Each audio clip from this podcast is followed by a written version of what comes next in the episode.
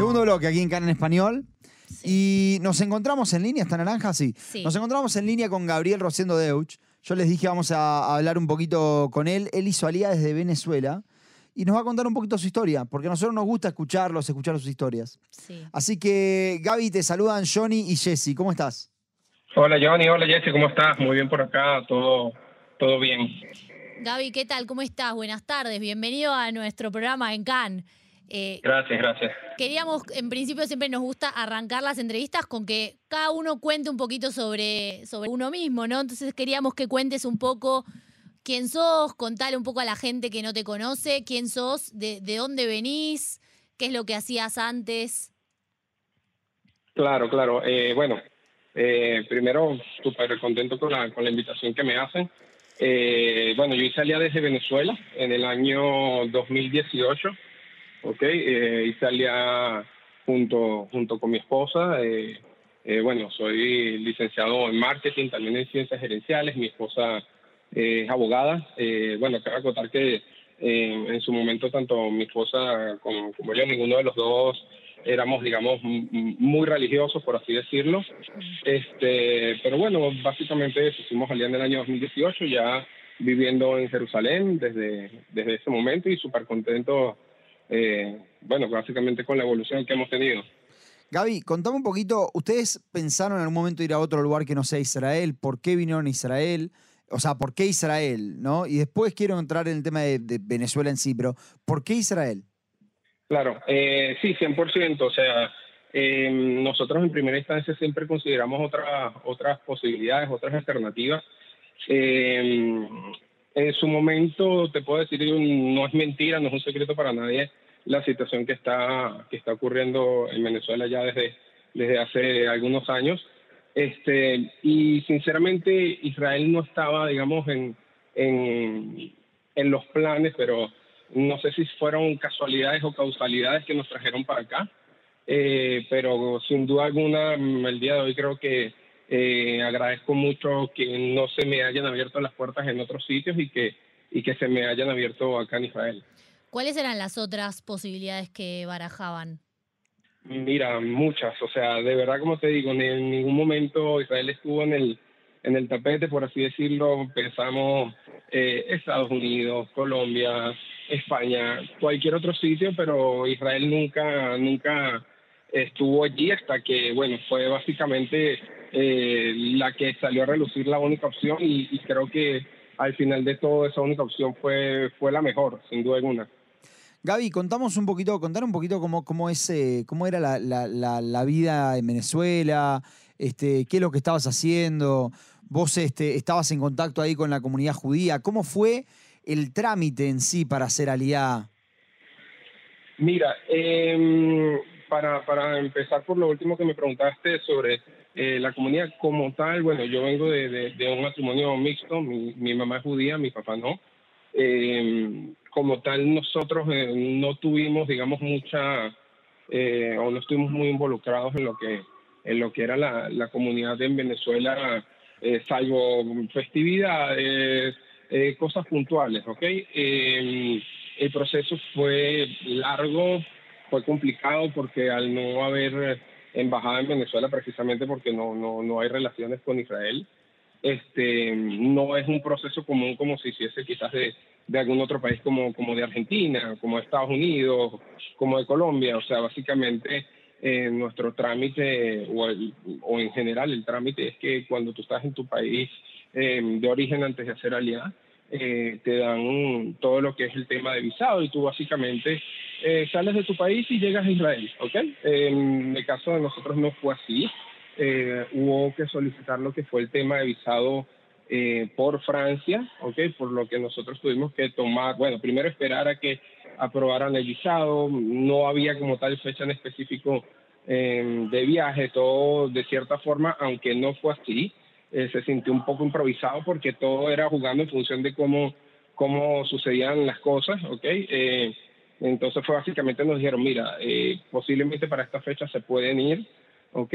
Y, y nada, nos dijeron, mira, se van la semana que viene, luego nos cancelaron igual nos dijeron, se van dentro de dos semanas, ya nosotros teníamos todos listos, entonces tuvimos básicamente que tomar un vuelo Venezuela-Francia, salir en Francia. En Francia nos estaba esperando un representante, un chelier de la SONUD en, en Francia que fue el que nos hizo, nos, recibió fuera del aeropuerto básicamente con las visas, nos hizo volver a entrar al aeropuerto, fue un poquito complicado y obviamente el tema de cuando uno sale de Venezuela, que no puedes decir ni que vas a Israel, eh, ni tampoco obviamente que te vas del país, ¿no? O sea, para, para efectos de nosotros o, básicamente de migración, nosotros estábamos viajando para Francia a una boda, ¿ok? ¿A una boda? Claro. Sí, pero, y, pero quién se, casa, se o tuvieron que demostrar algún tipo de, papel de que iban a una boda, una invitación o algo, mm. o no tanto, no es tan así eh, No, o sea, era como, por decirlo así, la, la, historia que uno tenía que decir si, si de repente este, te, sabes, te paraban, por ejemplo, la Guardia Nacional para preguntarte, revisarte la maleta, para te buscaban averiguar mucho, eh, tratar de lo más posible de no no dar indicios de que uno venía a Israel. Entonces, eh, a pesar de que, digamos, los boletos eran, estaban como todos en la misma reserva, eh, cada uno tenía un cuento diferente, ¿no? Afortunadamente a nosotros no nos, no nos tocó esa lotería que nadie se quiere ganar eh, y pasamos sin problema. O sea, ustedes viajaron, ustedes dos solos, no es que va un grupo de, de Olim, digamos, como sucede, por ejemplo, en Argentina viajan en general de a grupos, porque bueno, la liga es muy grande también. Pero ustedes viajan solos. No, viajamos en grupo, mm. eh, pero éramos muy pocos. Si mal no recuerdo, creo que cuando mucho llegábamos a ocho personas y a pesar de que, digamos, viajábamos juntos, de cierta forma no podíamos demostrar que estábamos juntos. usted cada uno tenía una, digamos, una mentira distinta para decir, una cuartada. Sí, exacto, exacto. Entonces iba, iba pasando, digamos, primero el que estaba solo, después la otra chica que estaba solo, después pasaba de repente yo con mi esposa, mm. eh, esperábamos un rato y pasaba otra persona, o sea, para que no fuera como que no levantar, digamos, sospechas porque iba a ser un poco de ruido todo, tantas personas viajando juntos, más o menos del mismo rango de edad, del mismo destino. Eh, no, no hace ruido. Gaby, te hago una pregunta. Me imagino que cuando llegaron a Francia hablaron todos juntos y empezaron a comentarse las coartadas de cada uno. ¿Cuáles fueron las otras coartadas que escuchaste? Mira, eh, en realidad no, no, tuvimos ni que esperar a Francia. lo que, ah, en, el avión ya, en el avión ya empezaron. Sí, porque de paso los, puestos estaban, estaban todos muy juntos. Y si supieras que creo que como que fue de cierta forma una, una euforia en común que lo menos que pensamos eh, fue en eso. O sea, solo el caso de un chico que que la Guardia Nacional le pidió abrir las maletas para revisar las maletas y esto, pero nada del otro mundo. Creo que en general eh, fue muy, tuvimos, no sé si fue que tuvimos suerte o, o ya estaba predestinado de que no, no íbamos a tener inconvenientes, pero afortunadamente ninguno no tuvimos que pasar un mal rato. Gaby, ahora que mencionaste el tema de las maletas, digo, para ir a una boda uno lleva una maleta común, pero para ir a vivir a otro país, no sé, yo por lo menos me traje tres. Eh, hay gente que hay gente que más. ¿Cómo hicieron ustedes con ese tema? Bueno, nosotros nos trajimos seis maletas. ¿Para una eh, boda? Pero Gaby yo lo conozco, es un chico coqueto, ¿eh? Sí, tú sabes, la, la, la, la vestimenta preboda durante la boda. Necesitaba tener, tener, varios looks. Alternativas, Gaby. hasta dije que iba para la luna de miel también, cualquier cosa. Este, mira, no, fíjate, el, el, tema fue que también como lo, el vuelo fue, eh, porque hacen así, compran el vuelo de ida, o sea, compran tanto ida como regreso, mm. ok, pero el vuelo de regreso lo cancelan como, eh, no sé si tan pronto tú te montas el avión o al día siguiente, pero para efectos, digamos, de, del aeropuerto nosotros regresábamos, entonces te lo compran con, ¿sabes?, con cierto tiempo, cuatro meses, tres meses, que no levanta sospechas ni por el tiempo ni por la cantidad de maletas que tú llevas, porque fíjate tú, si tú vas a viajar de Venezuela a Francia, o sea, que estás en otro continente por tres, cuatro meses, eh, no, no, es, no es una locura que tú lleves dos maletas de, de 20 kilos cuando vas a estar tanto tiempo en un país que de cierta forma eh, muchos no conocemos, no sabemos cómo es el clima. O sea, no, es caro también para el dinero. Sí, y, obviamente con los bolívares, como comprenderás, no era mucho que íbamos a comprar, ¿no? Un bolívar, un euro, ¿no? Más o menos. no, ojalá, pues un bolívar, un euro, ojalá. No, ahorita esto de eso está súper, súper, súper devaluado, de verdad, ya yo perdí totalmente la, la, la percepción, el valor, el costo de cuánto equivale, porque no ha habido tantas macro devaluaciones en tantos aspectos que que ni idea, no tengo la más mínima idea de qué se puede comparar con un Bolívar. Gaby, contame, contame sobre tu llegada a Israel. ¿Cómo, ¿Cómo fue ese primer contacto? No sé si vos habías estado alguna vez. ¿Cómo fue ese primer contacto? ¿Cómo viste a la sociedad, el idioma? Contanos un poquito de eso. Eh, bueno, mm, yo nunca había estado mm, en Israel. Eh, digamos, mi, mi punto de referencia fue mi hermana, que mi hermana sí hizo alía cinco años antes que yo. Ella básicamente vino a Israel a, estudiar en una midrashá y, y, se quedó, aunque le gustó, se quedó. Em, nosotros no, tanto mi esposa ni yo habíamos venido antes. Eh, bueno, en un principio obviamente totalmente diferente a lo que yo puedo conocer de Venezuela o lo que uno haya visto en internet, en videos de YouTube, de, travel bloggers, de lo que tú quieras que han visitado Europa o cualquier otro país. Em, desde mi punto de vista, yo considero que, que Israel no tiene en comparación porque es totalmente diferente, o sea, es, es muy, ¿cómo se puede decir? Como muy ambivalente porque tú ves cosas que son muy tecnológicas y al mismo tiempo cosas que, o sea, tienen más de 2.000 años de antigüedad, 3.000 años de antigüedad, y desde mi punto de vista eso lo, lo hace muy bonito, ¿no?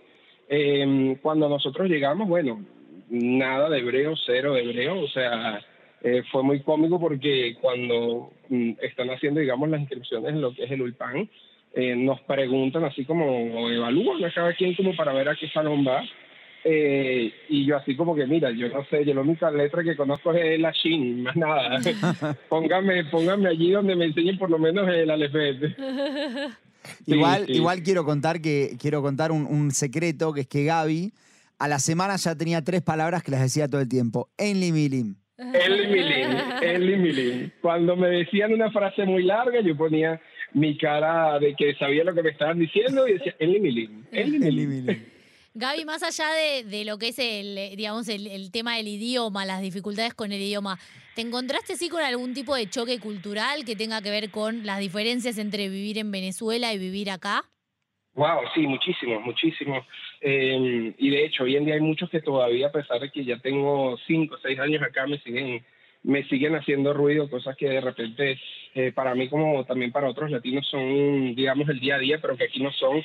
Eh, pero que, o sea, yo entiendo también de cierta forma eh, por qué no existen esas cosas y también que obviamente eh, la historia que ha tenido tanto Israel como las personas que viven en Israel no, no es comparable en ningún aspecto con, con, la vida o la historia que ha tenido eh, cualquier otra persona, por ejemplo, en Latinoamérica. O sea, cosas tan sencillas como, por ejemplo, eh, que en Venezuela, por ejemplo, se acostumbra, se acostumbra mucho cuando tú llegas a un sitio, bien sea un banco o te montas en un autobús o lo que sea, o hasta en un ascensor, eh, tú te montas y tú das los buenos días, las buenas tardes. Acá no, aquí aquí tú dices eso y te ven como si fueras un extraterrestre. Este, al igual que, por ejemplo, cuando em, estás esperando un autobús en, una tajana, en una parada, y tú estás de primero en la fila y lo que llega al autobús no existe fila, como por decir cosas malas, pero también me han pasado cosas muy buenas de, o sea, de, de cosas que, por ejemplo, eh, tú no esperas que, por ejemplo, nadie te ayude y al momento que necesitas la ayuda, mira, 100%. Te puedo poner un ejemplo muy sencillo cuando mi esposo y yo salimos del ULPAN, que obviamente eh, uno está empezando los trabajos, no tiene quizás el poder adquisitivo que pudiese tener uno hoy en día y que cosas tan sencillas como quizás una cama, eh, una cafetera, un microondas, de cierta forma es un lujo. Al momento que, que nosotros salimos del ULPAN, amigos, conocidos, eh, corrieron la voz y, no te miento que nos dieron eh, cama, colchón, aspiradora, hasta nos ofrecían alfombra para el piso, o sea, por esa parte, mira, eh, puedo decir que es una de las cosas muy buenas que, que, que sentí acá, que la, de verdad las personas cuando tú necesitas ayuda, 100% están allí para, para ofrecértela. Gaby, quería preguntarte, nosotros hablamos muchas veces sobre el tema de aliades de Rusia, por ejemplo, hoy en día ellos reciben un tipo distinto, digamos, de, de salclitá, reciben otros tipos de ayudas. ¿Ustedes reciben una, ¿recibieron alguna ayuda especial cuando hicieron Aliá o es el mismo pack que recibimos todos los Olim? Mira, eh, hoy en día eh, es el mismo pack y, te lo puedo decir, eh, digamos, de testigo, porque mis papás también acaban de llegar. Cuando nosotros hicimos Aliá, ok, precisamente porque como estaba en ese momento todo lo que era el tema de marchas en Venezuela, protestas y todo esto y, todo ese estallido social, sí había, digamos, una ayuda especial que uno eh, pedía por venir de un país en conflicto, ¿ok? Tenías, digamos, tu saquilita regular y pedías esta ayuda adicional. Eh, si mal no recuerdo, eran eh, como 9 mil shekels extras, algo así, no, no, no recuerdo bien, pero hoy en día em, no existe ya, porque de hecho, como te comento, mis papás llegaron y yo les dije, mire, hay que pedir esto, es una ayuda extra para ustedes. De hecho, yo con ese dinero pagué el ULPAN completamente aunque fue de, mucha ayuda, pero hoy en día no existe porque ya no consideran a Venezuela como un país conflicto. Eh, sin embargo, países como Rusia, por ejemplo, Ucrania, sí le siguen dando eh, todo este tipo de ayudas que, que, por ejemplo, para la parte de Venezuela la quitaron. Gaby, contame un poco el tema que lo mencionaste así como al pasar, el tema de tu primer trabajo. ¿Cómo fue buscar el primer trabajo? Vos decías que cuando llegaste no, no sabías nada más que la letra Jean. ¿Cómo, cómo fue eso? Eh, mira, fue muy cómico, fue muy chistoso. Eh, bueno, y tengo que, que darle las gracias a, a mis compañeros eh, de UPAN, okay, eh, que de hecho siempre, obviamente siempre hay personas que tienen mucho más hebreo y que, digamos, no es tan necesario eh, que tengan, digamos, un enfoque tan fuerte a lo que es el ULPAN, porque de cierta forma ellos lo que necesitan es, es pulir ciertas cosas o quizás un poco más de fluidez hablando que no era mi caso. Okay, entonces, claro, estas chicas ya, ya estaban trabajando en lo que era tema de hoteles, que les, les iba muy bien porque les complementaba el tema del Ulpan, ya que lo hacían en las tardes. Y básicamente hablando, hablando, ellas me comentaron, mira, acá en este hotel siempre están buscando gente.